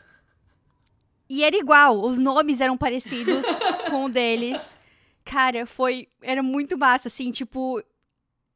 Eu sempre falo que eu nunca quero perder o, o brilho no olho do, do, turista, né? Mesmo na cidade que eu moro, ou na cidade que eu tô visitando. E tudo me encantava, assim. Eu falava, meu Deus do céu, olha só isso daqui, é igual no filme. É muito legal isso. Mas é bem isso, assim. E às vezes tem dias que, tipo, uma coisa que eu amo muito é quando eu tô cansada. Tô, não cansada, mas, tipo assim, cansada do, dos perrengues, assim, porque é uma cidade. Todo mundo fala e é muito real. É uma cidade que te testa muito, assim, Nova York. É, quando eu tô um pouco cansada das situações, eu tô estressada, tô precisando esparecer. É, às vezes, se eu tô muito longe de casa, uma das coisas que eu faço, eu saio andar, tipo, em caminho para casa. Não quer dizer que eu vou chegar, porque, tipo, eu moro no Upper Side, então, tipo, é uma andada alta se eu tô no sorro. Mas pelo menos uma parte do caminho. E daí, nesse momento, é o momento que eu paro para ficar olhando para a cidade, assim. E caminhando, eu vou respirando, eu vou olhando pro lado. Daí, às vezes, eu olho e falo assim: caramba, eu tô aqui. Meu Deus, eu tô aqui. Ai, meu Deus, eu tenho que ser mais grata de estar aqui. Sério, tipo, sabe aquele momento que você fala assim, caralho, eu tô aqui, mano. Eu, tipo, eu sempre sonhei em estar aqui. Tipo, daí você olha e fala as coisas. Essa cidade é linda. Tem dias que o sol bate e você fica assim. Ai, meu Deus do céu, esse sol é maravilhoso. Tipo assim, você é grata por tudo, entendeu? Você aprende a ignorar que o rato tá no chão para você ficar olhando para cima, assim, tipo, ai, gente. Eu amo, sério. Eu sou, tipo, extremamente apaixonada por essa cidade. Muito legal. Vamos agora então pular para as perguntas que eu recebi pelo Instagram. A primeira pergunta é como que é sua rotina? Cara, eu nunca tive rotina na minha vida. E aqui eu desenvolvi rotina de alimentação.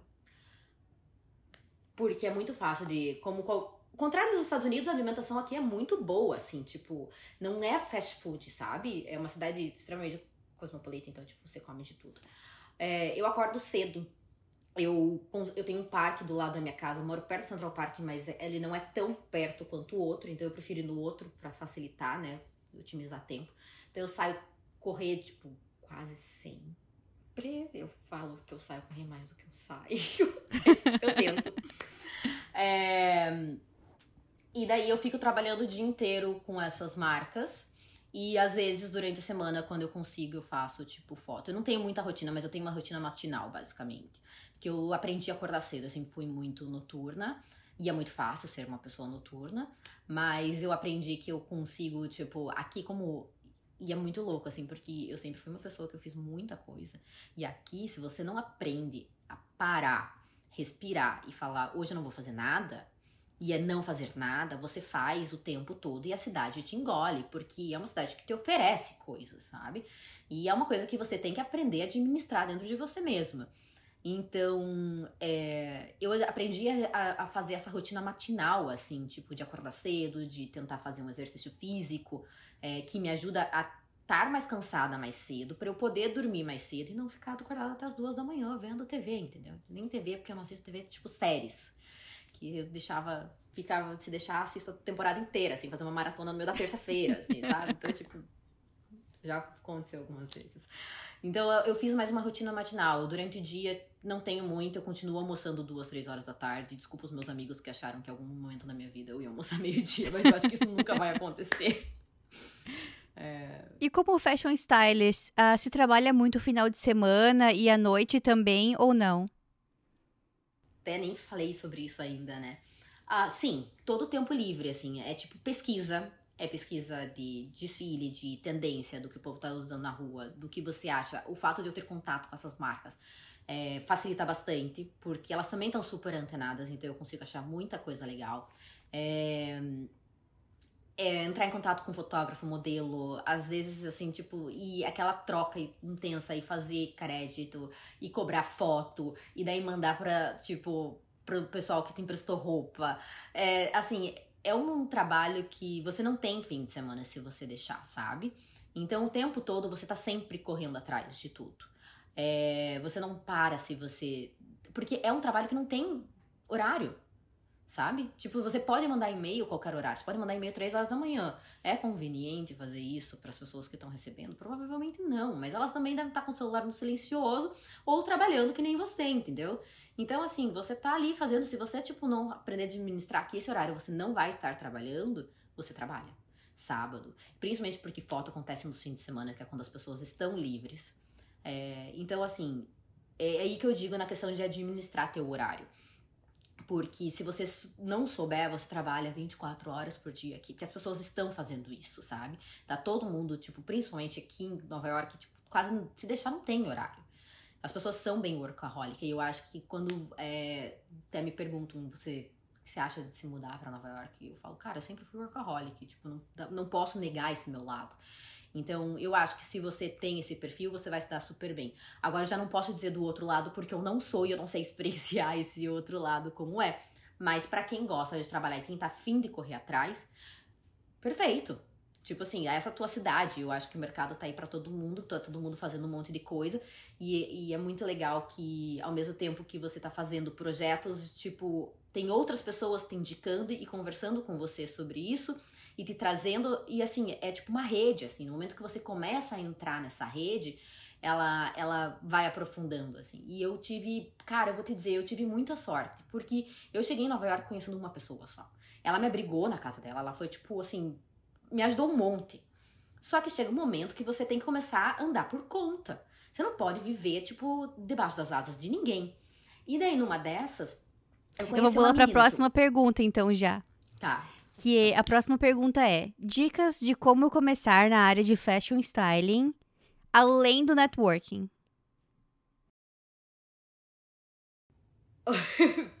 Nossa. Eu acho que não existe. Não, existe, gente, desculpa, existe. Mas assim, você vai pedalar muito mais. Sim. É... Não, Bom, no teu que, caso assim, também você... já tinha networking já de outras áreas também, né? Não, o que eu vou te dizer, o que realmente deslanchou, tipo assim, deslanchou, né? Nem, nossa, nem considero que eu deslanchei, porque eu ainda acho que eu tenho muito a caminhar. Mas eu posso, a gente sempre acha, a gente não, né?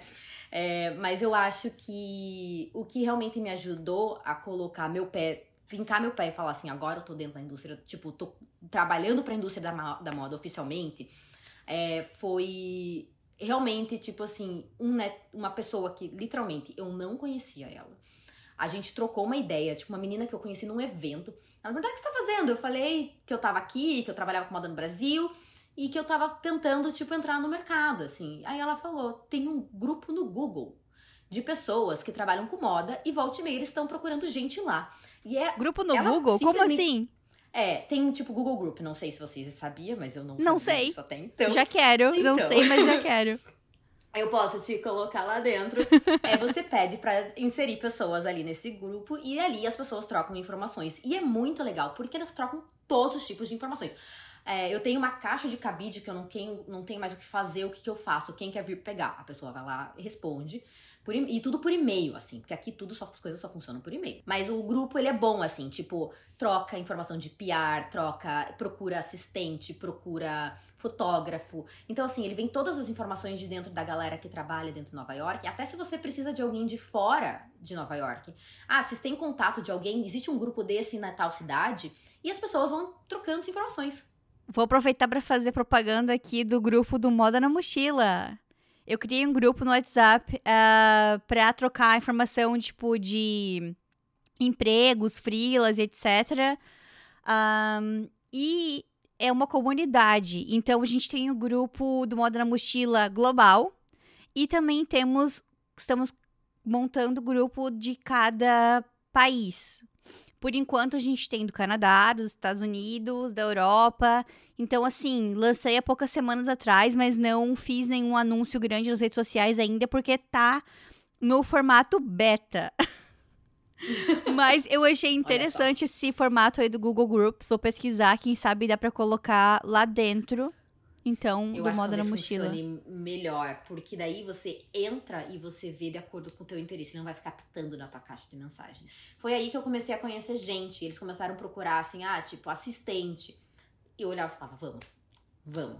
E foi muito louco, teve uma vez uma menina ela tava procurando por assistente, e daí eu mandei meu currículo, ela mandou, ela falou, ah, vamos conversar, a gente conversou, dela olhou e falou assim, então, na verdade, eu queria pegar uma assistente para não pagar nada, e eu acho que você, é, você tem muito, é, muito conhecimento, eu preciso de alguém que não saiba de nada. E eu olhei e falei assim, e acho que foi a primeira pessoa que eu conversei desse grupo, eu falei, nossa senhora, eu nunca vou achar um emprego. tipo, não olhem pro meu passado, eu tô tentando reconstruir ele, tipo assim, olhem com carinho de que, tipo, eu larguei tudo para tentar tudo de volta aqui. E, e, enfim, aí eu fui conhecendo gente, fui engatilhando. E nisso, assim, tipo, cara, eu entrei. Nossa, eu nem sei te dizer, assim. Tipo, eu conheci muita gente por conta desse grupo. Tem muita troca. Hoje em dia eu quase nem entro nele. Até eu coloco as pessoas bastante, porque às vezes elas me pedem, ah, você tá naquele grupo, me coloca. E, e eu às vezes até esqueço de oferecer para quem eu sei que é da moda. Às vezes eu esqueço, tipo, elas perguntam, ah, como é que eu começo? E daí eu falo, sabe que dá aquela bugada, assim? Daí eu preciso lembrar que, tipo, como é que eu comecei? E daí eu falo, ah, então me passa teu e-mail que eu te coloco lá dentro. Eu coloco, Nossa, a menina que adiciona todo mundo, ela deve olhar e falar, nossa, essa aqui de novo. porque eu coloco todo mundo. Porque não é só para iniciante. Tem gente, tipo, grande procurando por tudo. Assim, ah, tipo, mudou o contato do PR daquela marca. Alguém sabe quem é o novo? Porque o que eu tenho, quando eu trabalhei, era tipo tempos atrás, não é mais a mesma pessoa. E daí, tipo, as pessoas vão respondendo, porque a gente, cara, você tem que estar tá ali. É, não, não dá para pensar que tipo, é uma concorrência, porque o mercado. As pessoas são diferentes, o mercado é diferente para todo mundo, as empresas estão procurando coisas diferentes. Então, tipo, se todo mundo trabalhar igual, qual é o objetivo da gente trabalhar com criatividade? Então, tipo, se você pensar que todo mundo que tá ali pra, pra agregar de alguma forma que não é a mesma que a tua, você não vai ver ninguém como concorrente, porque eu acho que o mercado é grande o suficiente para isso e você tem que estar tá batalhando. Isso é a única coisa, você tem que estar tá sempre tentando. Então eu acho que a melhor forma para começar como stylist é tipo tá indo atrás. Eu cheguei aqui, tipo assim, estou caminhando na minha vida aqui porque eu fui conversando com todo mundo e eu falava para todo mundo, eu trabalho com moda. Eu faço eu trabalho com moda. Eu faço isso, eu faço aquilo. Até o momento que alguém falou assim: "Ah, eu tenho essa pessoa, quero te apresentar, tem aquela ali". E ainda tá acontecendo. E às voltas e meia tem gente me trazendo gente, assim. Cara, isso é muito importante. É uma coisa que eu sempre falo. Fala tudo, fala tudo que você faz, fala pro Fala, tipo, desde a pessoa que você sentou no, no banco do ônibus, que quer conversar contigo, que você trabalha com moda, até a pessoa que você vai num coquetel. Fala para todo mundo que você trabalha com moda, que é muito importante. Porque mesmo que ela não te dê um emprego, ela vai te dar uma dica de curso que você pode fazer, que é de graça, que foi o que aconteceu comigo. Ou ela vai te indicar algum perfil que ela conhece daqui. Porque pra gente que, que chega aqui sem rede de contatos nenhuma, é, é desse jeito que a gente vai crescer. Porque não tem a nossa escola, a nossa rede de contatos da escola, não tem a nossa mãe falando pra, pra alguém que a gente trabalha com moda aqui. É, só depende da gente, né? Depende de, da gente e as pessoas que a gente conhece. Eu acho que a gente não precisa saber vender o peixe, assim, tipo assim, falar. Tipo, às vezes você tem vergonha, não precisa, não é isso que no começo você precisa, você precisa só falar. Fala alguma coisa, fala o que você faz. Porque assim as pessoas vão lembrar de você. Porque se você não fala, elas não sabem. Você sabe o que você quer ser, mas ninguém sabe o que tá além do que tá da sua cabeça. Então você precisa externalizar aquilo. Sim. Já que tu começou a falar sobre seus primeiros trabalhos como assistente, vamos falar então de uma parte que até a Amanda Gaio comentou aqui no podcast que eu entrevistei ela, que é essa parte de trabalhar como assistente sem ganhar nada. Pronto, falei. Qual que é a tua opinião sobre isso? Um, Ai, como funciona? Uh, você ainda faz alguns trabalhos porque você quer colocar no teu portfólio? Uh, quanto tempo demorou para você ganhar alguma coisa pelo primeiro trabalho? Cara, te digo que não demorou muito, não. Assim, eu acho que. Porque a Amanda foi a pessoa que, na verdade, que me recebeu, né? A gente fez faculdade juntas. Então, quando eu falei, quero ir pra Nova York, ela falou, venha, eu te coloco aqui em casa. Então, tipo, ela me introduziu ali no começo, assim. Ela me ajudou, ela, tipo, então. Ela, tipo, tinha às vezes budget para assistente, ela pagava, fiz trabalhos de graça, porque assim, vai, o que você mais vai ver aí é tipo cliente que não dá budget, então acontece, sabe? Então você tem que fazer. É, e eu acho assim, hoje em dia eu confesso que eu não faço mais. Eu fiz um recentemente, porque na verdade não era nem para ser um trabalho de assistente, eu não tava fazendo absolutamente nada naquele dia. A stylist é minha amiga, a gente tava conversando, e daí ela falou que ela ia fazer esse trabalho, não sei o que, e eu olhei e falei: Ai, posso ir com você? tenho nada para fazer nesse domingo. Foi literalmente isso. E eu olhei e falei assim: eu não tenho nada. É... Não, era um sábado. Não tenho nada. Eu marquei de ver uma amiga mais tarde e era perto da casa dela. Aí eu olhei e falei assim: quer saber? Posso com você? Daí eu me ofereci pra ir. E ela falou: quando você quiser, você vai. Daí, tipo, obviamente, ela me convidou pra ir na outra semana. Daí eu falei: tipo assim. E se Mas, cobra. É... E se cobra por diária ou por hora, por projeto? Para assistente você paga diária.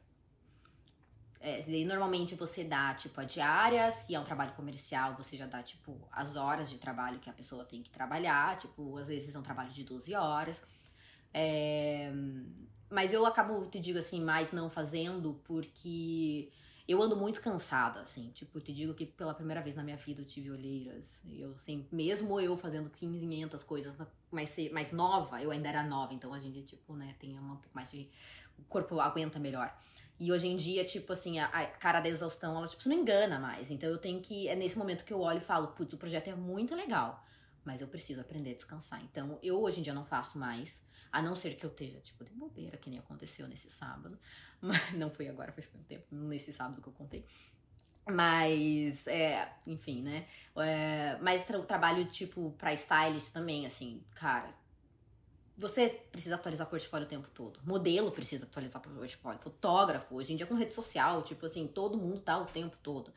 É, então, assim, tem projetos quando eu olho e falo, tipo, putz, eu fiz um projeto recentemente, cara, é muito lindo. Ele vai sair logo, é tipo, muito lindo. E eu olhei e falei assim, cara, eu quero isso aqui no meu portfólio. Então eu vou fazer, não importa se não tem budget. Tipo assim, não importa que não é pra uma revista gigantesca nem nada, mas tipo, o conteúdo é legal, assim, quero mostrar meu trabalho sendo feito dessa forma. Então, tipo, para algumas coisas você faz de graça, às vezes, assim, sabe? É, me mostre por que, que, é tão importante nesse portfólio, tipo, pro meu, pra mim, por que, que é legal para estar tá dentro desse projeto com você. Só que, obviamente, tipo, a gente sabe, a gente conhece o mercado, conhece o fotógrafo que paga para um monte de gente, e daí chega para você falando assim, ah, tipo, que sabe que você fez um projeto de graça lá, e fala que não tem budget. Daí eu já olho e falo, não, desculpa, ah, tudo bem, é uma revista legal. Gente, desculpa, mas você vai pagar para todo mundo e você não vai pagar para mim? Daí eu acho que tá, tipo, é inconsistente. Aí eu acho que, tipo, são coisas que saber, né, tipo, manejar, assim, falar, tipo, não, gente, tipo, você também não precisa disso, sabe? É, poderia precisar, cara, legal, entendeu? Tipo, vai colocando umas revistas legais no teu, no teu portfólio, mas às vezes eu olho e falo, tipo, acho que é sacanagem. É mais por isso, tipo, eu tenho que saber quando dizer não, principalmente nesses momentos. Então, é, e eu já deixei, tipo, claro, assim, não vou trabalhar se você não me pagar. Porque eu sei que ele paga, porque eu conheço as pessoas que ele trabalha. E eles já me falaram quanto ele paga para as pessoas, inclusive. E daí, para mim, ele veio com uma proposta, assim, é, porque eu nunca trabalhei com ele diretamente. Então, tipo, ele não, ele queria meio que me testar. Ele veio, na verdade, com três propostas diferentes, cada uma, tipo, muito aleatória. E bem assim, eu olhei e falei, cara, ele só tá querendo, tipo, ele tá querendo me testar. E eu olhei e falei, desculpa mas eu acho, eu acho errado isso. Porque eu não tô trabalhando como assistente.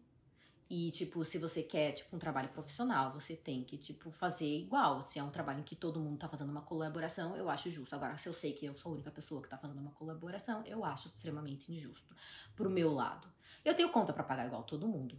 Então, assim, para nesse caso, eu acho que, tipo, vale eu falar não. É, me doeu, doeu, mas eu olhei e falei, mas eu cobro por dia, normalmente. É, tem, assim, é, cara, dia. Eu acho que é mais fácil. É, eu sei que tem algumas, alguns outros quesitos para alguns outros tipos de trabalhos, assim, tipo é, celebridade e tal. Normalmente você tem que cobrar por hora. É, eu ainda faço por projeto, tudo. porque eu acho que é mais fácil. Eu ainda, tipo, também não tenho nome. Eu sei que eu não sou grande aqui. Porque nem eu falei, tipo, ah, não sou grande para dizer não pra, uma, pra um projeto grande que eles vão pagar para todo mundo, não pagar para mim. Mas eu só acho, tipo, errado o jeito em que as coisas são abordadas. Então. E se mais pessoas dizerem não para situações como essa, a gente vai muito, melhorar muito mais a nossa situação da moda em geral de pagar melhor os funcionários, né? É, é.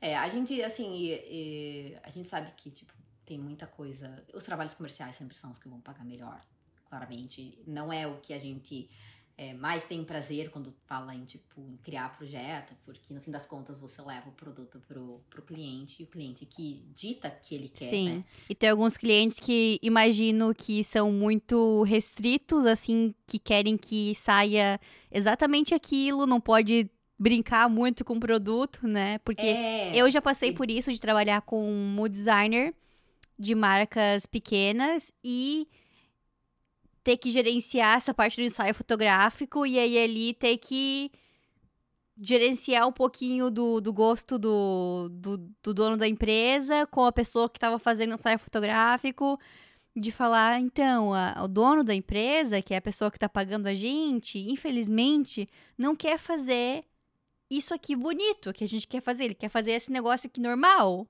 Então, a gente não pode fazer esse muito criativo que a gente quer e que a gente acha que vai dar certo totalmente, porque senão ele não vai contratar você de novo, entendeu? É, é um negócio muito complicado. Não, é bem Mas. complicado, assim, é. trabalho comercial, tipo, assim, são, normalmente é, é tudo bem mais básico, né, não é tão, tão extravagante, assim, mas, mas são assim, tipo, é, é onde tem o dinheiro, né, é onde mais tem dinheiro, então você faz trabalho comercial para que você consiga ter grana, tipo assim, ter, né, ganhar mais, e você faz o trabalho, é, tipo, para projetos de revistas, porque no fim das contas é isso que te dá nome. É isso que vai crescer teu nome. E, e com esse nome é o que, tipo, faz com que você vá conseguir os trabalhos comerciais, que tendo, tipo, publicações é, aonde que te leva, né, pra frente. Então, é, é mais ou menos isso, assim, tipo, sempre foi isso. Sempre foi isso, tipo, desde sempre no Brasil, sabe? A gente sabe como funciona. E Brasil também, tipo, todos os meus projetos que eu fiz foi tudo por gente conhece, que eu conheço. Gente, moda é networking, conversem com as pessoas. Tá todo mundo ali batendo papo, tendo que trocar. Vai na cara de pau. Eu tive um estágio. Nossa, é verdade. Teve um estágio, gente, que loucura. Um estágio meu que eu, minha avó sempre comprou roupa numa loja lá em Curitiba. Roupa, tipo, essas de festas, assim, tipo, ah, tinha casamento, não sei o que, ela sempre ia no mesmo lugar comprar. Então todo mundo conhece minha avó lá. E daí chegou um dia, eu fui junto e eu conheci o filho do dono, que é tipo um dos donos, no caso, né? Ele tem minha idade e tal, e é super engraçado, super gente boa. Ele falou: Não, vou te levar num lugar ali que eu fui procurar um vestido pra mim. Te levar num lugar aqui, a gente tem um estoque gigantesco, a gente não consegue colocar tudo em, em display, não sei o quê. Falei, ótimo. E a gente conversando, daí eu olhei pra ele e falei, um dia, falei, então, se você precisar de um dia de estagiária, eu faço moda, tô à disposição. Ele não me tirou de onde eu tava trabalhando, depois, tipo assim, quase um ano depois.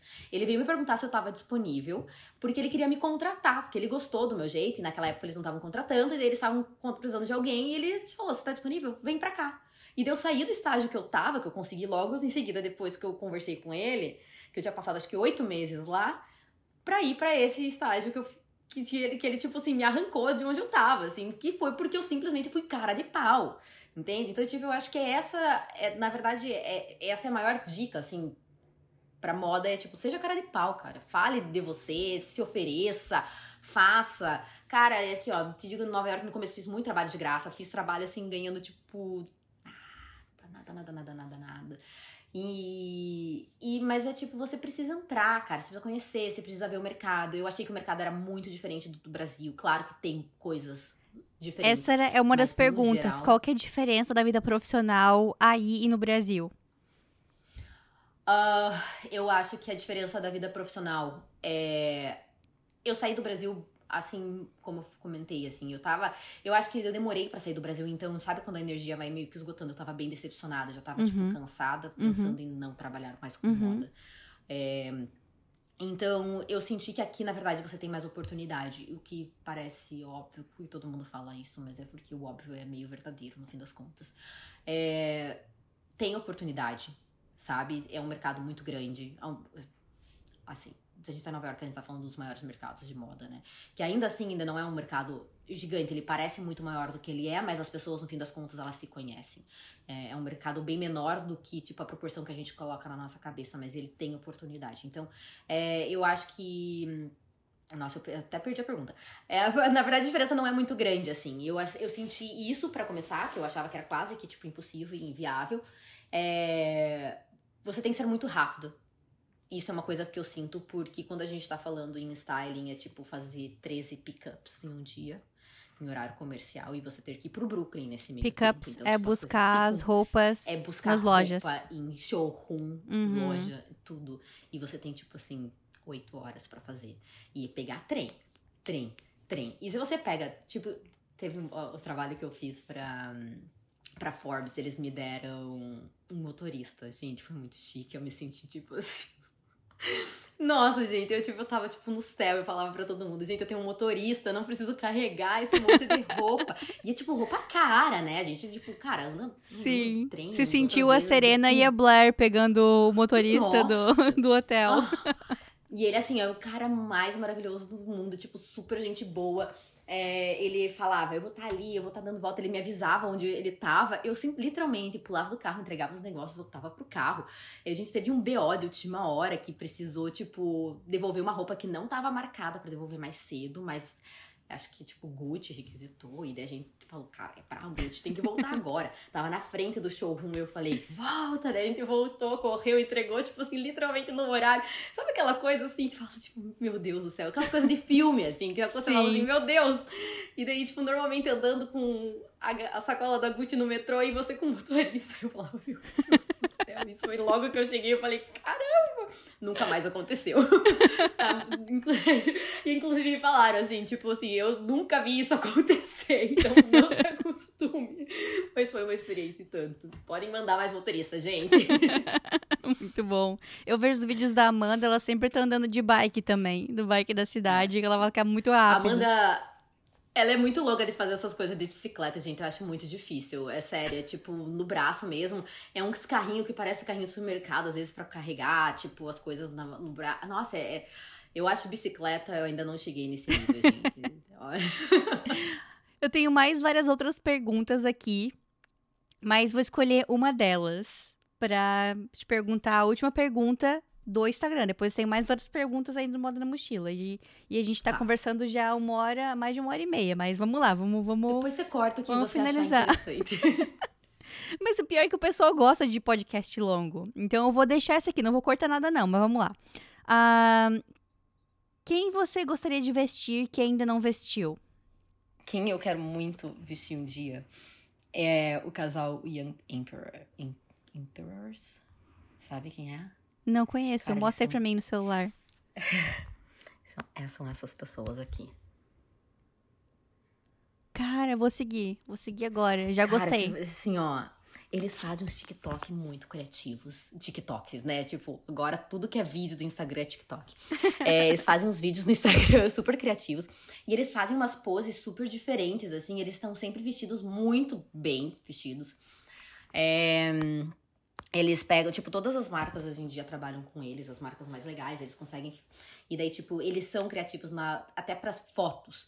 Então, cara, é, é tipo. É, é uma boa referência, eu acho, na verdade, de você começar. Eu não sei, tipo, são pessoas normais ao mesmo tempo, parece, sabe? Meio que influencers. É, tem um mix de coisa ali que eu achei, tipo, eu amei, eu amo eles, eles são, tipo, minha maior inspiração nesse momento, talvez, então... Adorei, nunca tinha ouvido falar, vou seguir. Tá, agora vamos agora para os quadros do podcast oficiais. Se você pudesse voltar atrás, tem alguma coisa que você gostaria de ter feito, queria te, te ajudado mais ainda? Por que que eu falo assim, ajudado mais ainda? Porque eu acredito muito que qualquer coisa que você faz no passado altera todo o teu presente, né? Então eu não estaria conversando contigo aqui hoje se eu não tivesse conhecido uma pessoa lá no meu passado. Um, mas essa dica é mais para ajudar quem tá querendo seguir o mesmo caminho, um caminho parecido de ser fashion stylist ou PR em Nova York. Então, eu Cara, não. Eu sou muito. Eu penso muito parecido contigo, assim. Nesse. Eu não me, não me arrependo das coisas que eu fiz. Eu acho que tudo tem um motivo, tem um caminho. É, eu sei que tem coisas que eu gostaria de ter feito, por exemplo, eu falo do meu intercâmbio de 16 anos, eu queria muito ter feito. Tipo assim, talvez tenha sido meu maior arrependimento. Mas eu sei que se eu tivesse feito, eu sei que muitas coisas do ciclo que vieram logo em seguida por eu não ter feito, teriam me desviado de onde eu tô hoje em dia. E eu sou feliz, eu não sei que caminho a vida ia me trazer. Talvez eu tivesse aqui, talvez eu tivesse vindo antes. Mas eu não me arrependo de estar onde eu estou hoje em dia. Eu acho que tudo tem seu tempo e eu cheguei no meu tempo, talvez gostaria de ter vindo antes para Nova York, gostaria muito, mas não vim. Então, tipo, eu tô aproveitando o que eu posso. Então, eu acho que não tem nada que eu realmente falaria, tipo assim, ah, eu precisava ter mudado isso. Tipo, pequenos arrependimentos eles existem, mas nada que eu, eu sei que teriam mudado cursos na minha vida que cara, eu gosto das coisas que aconteceram, por não terem acontecido outras coisas. Então, sim. Muito bem, adoro. Próximo quadro é o Fashion Library, que é a biblioteca do Moda na Mochila. então deixa pra gente uma dica de livro, filme, série que te marcou nos últimos tempos. Pode ser de moda ou não. Então, é um livro que. Tá, eu não, não vou falar muito a fundo porque eu não terminei ele, mas é porque ele é trabalhoso. E é o livro que, cara, foi um livro que, eu, quando eu falo assim da minha relutância com a criatividade, de sair um pouco da minha caixinha, de, tipo, me expor, ele é um livro que ajuda muito. Então, se tem alguém aqui que tá ouvindo e que tem, tipo, bastante dificuldade com a questão de, tipo, não se sentir criativo, eu acho que é um livro que ajuda. Ele se chama O Caminho do Artista. Caminho do Artista! Eu preciso comprar esse livro, livro, gente. Mas eu, eu ele tô é maravilhoso. Eu tô relutante para comprar porque eu sei que não é só ler o livro. É realmente não, fazer não, ele... o caminho do artista. É fazer. É, tem muitas tarefas que, tipo assim, você pode ler mas ele é todo construído num, num curso que a que ai, esqueci o nome deles agora. Mas enfim, então ele é todo construído através de um curso que ajuda você a explorar a tua criatividade. E eles falam que isso, na verdade, esse livro não é só para quem teve esses problemas que nem eu tive de aceitar seu lado criativo, assim. Mas ele, na verdade, até diz que, tipo, tem grandes artistas que fizeram o curso e que escreveram suas melhores é, músicas, que tiveram os seus melhores lançamentos, a sua melhor fase, enquanto estava fazendo o processo, que é tipo assim algo que um artista, obviamente, desenvolveu por conta tipo, a gente tem fases de bloqueios, né? A gente não é, tipo, criativo 100%. Tem momentos que você olha e fala assim, tipo, cara, eu não consigo ir pra frente, e agora? Da onde que eu vou tirar isso? Então, tipo, é uma rotina eu comecei, quando eu falei que eu comecei minha rotina, foi justamente por conta desse livro, porque eu precisava ter manter uma rotina e eu comecei a ter uma rotina para mim. É, mas ela é muito trabalhosa, então eu acabei não terminando esse livro porque eu quero dar atenção, tipo, devida. E como eu disse, é uma cidade extremamente ocupada e você às vezes acaba se perdendo na quantidade de coisas para fazer e eu acabei deixando o livro de lado, então eu não terminei. Mas eu sei que ele me ajudou, tipo assim, muito. Então eu acho que ele é um é um guia para todo mundo. Seja você que tá querendo, tipo, entender se e eles falam que na verdade esse livro não é só para artista, tá? É só o nome. Ele é um livro que até pessoas, ela dá exemplos, assim, de pessoas que, tipo, vêm de é, indústrias é, tipo assim, ah, advogados e afins, tipo assim, eles vêm para fazer o curso e acabam se, tipo, se descobrindo pessoas artísticas, sendo que eles nunca acharam que fossem, sabe? Então eu acho que é um, é, é um, cara, é um exercício assim interessante. Eu recomendo para quem tem curiosidade, super vale a pena. Nosso próximo quadro é para onde que você levaria essa mochila?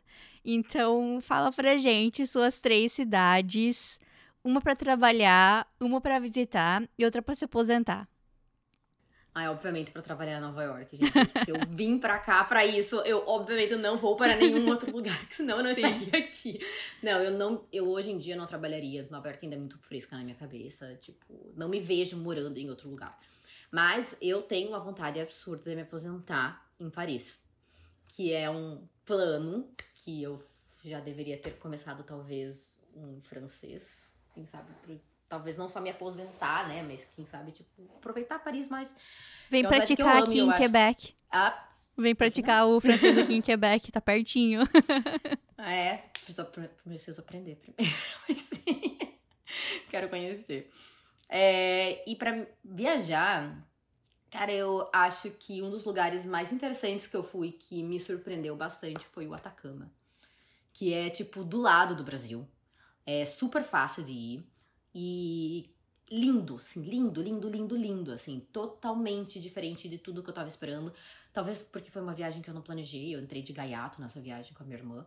E daí, no fim das contas, assim, não sou da pessoa mais natureza, não me convide para fazer trilha, não me chame, nossa, não me chame para dormir numa barraca nunca na vida, assim, tipo, já fiz isso e eu não gostei. Mas, é, por mais roots que seja lá, é um lugar surpreendente, assim, é muito maravilhoso. Então, eu acho que ele foge de tudo que a gente. A gente sabe o que a Europa é, de certa forma. Tipo, você vai pra Europa, gente, não desmerecendo. Mas as coisas são muito parecidas, porque a colonização é muito similar na maior parte dela, né? Então, assim, é, eu cheguei no Atacama e, tipo, foi. Pá, como assim? Isso aqui tá aqui do lado do Brasil. Tipo, pouco, poucas horas de voo de distância, né? Tipo, ah, fui para Santiago, fiz conexão e tal, mas, tipo, não tão impossível. Então, eu fiquei bem surpreendida. Na verdade, eu acho que a América Latina em si, hoje em dia, eu tento explorar ela um pouco mais. Posso ter de vários lugares que eu acho que eu gostei bastante, assim. Depois do intercâmbio, inclusive, eu comecei a viajar mais dentro da América Latina, porque eu já tinha viajado bastante na Europa. E eu não tava com tanto dinheiro. Então, tipo, né, fazendo estágios, eu não tinha muitos recursos. É, então eu comecei a viajar dentro da América Latina e a América Latina, tipo, é surpreendente. A gente não sabe o que a gente tem de disponível ali. Então, tipo, cara, para viajar não precisa ir longe. Muito bom, muito bom, adorei.